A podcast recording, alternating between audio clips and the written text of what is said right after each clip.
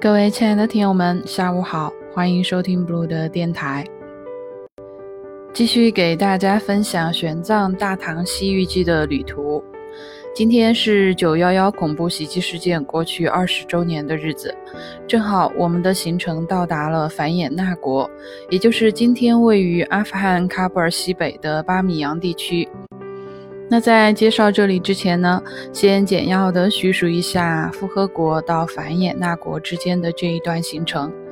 从复合国的都城出发，也就是今天的阿富汗北部城市马扎里沙里夫，往西南方向走，进入阿富汗的新都库什山脉地带。在这一带，玄奘经历了几个小国家，包括瑞莫陀国、胡什建国、达腊建国和接之国。这些国家都在蜿蜒起伏的山区里散布着。阿富汗的多山地貌是这个地方贫困积弱的地理缘由，但正是由于这种便于藏匿武装力量的地貌，才造就了当时的基地组织和现在的塔利班。玄奘称这片茫茫的山脉叫大雪山，形容这里山高谷深，即使在盛夏时节依然风雪交加。山谷里边堆满了积雪，还说山里不仅有妖魔鬼怪作祟，时常有土匪拦路抢劫。记得之前法师在翻帕米尔高原的时候也说有妖魔鬼怪，我想这个还是因为那个年代的古人认知有限吧。玄奘法师作为中国佛教唯识宗的创建人，所学所讲的都是如何理性的认知这个世界和本心。但路上遇到一些无法解释的极端自然现象，还是把它们归咎于妖魔鬼怪。我们读这部行记的时候，把这些部分当作传说就好了。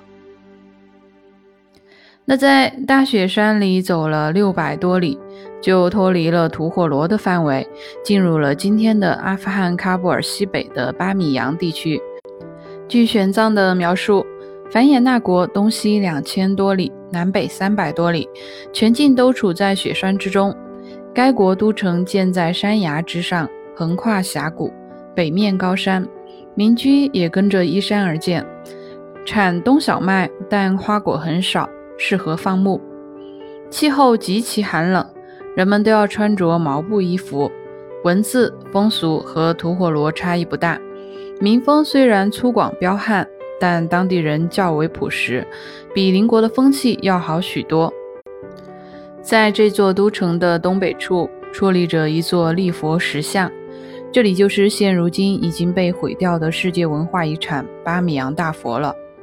让我们看看玄奘是如何描述它的：说这尊立佛高一百四五十尺。上面装饰的各种宝物，使得大佛在阳光下显得金光闪闪、灿烂耀眼。与其相对的东边还有一座立佛像，比这一尊稍微矮一点，像身是由黄铜分段铸造，然后拼接而成。另外，都城东边的佛寺里还有一尊卧佛像，长一千多尺。我们可以想象当年玄奘在见到这两尊大佛时激动的心情。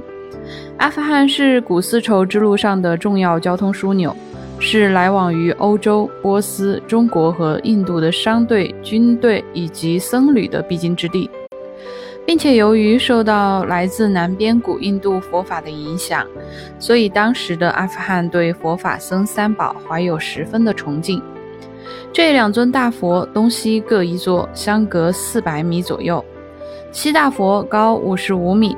建于公元五百九十一年到六百四十四年，东大佛高三十八米，建于公元五百四十四年到五百九十五年。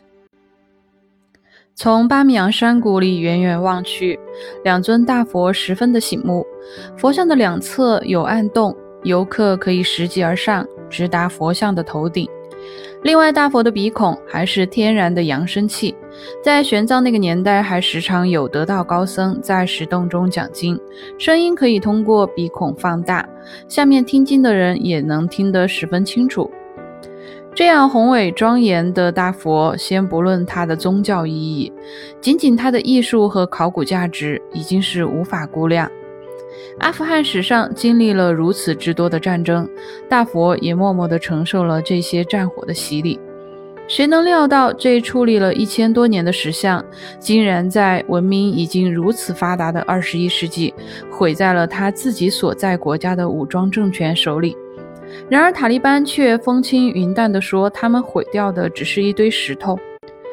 尽管国际组织费尽心思地去复原大佛的原貌，无奈塔利班这会儿又卷土重来。都说胜利属于正义的一方。当年的基地组织已不复存在，但阿富汗的人民仍在水深火热之中。值此九幺幺二十周年之际，路也只有在这里祝愿他们早日脱离苦海了。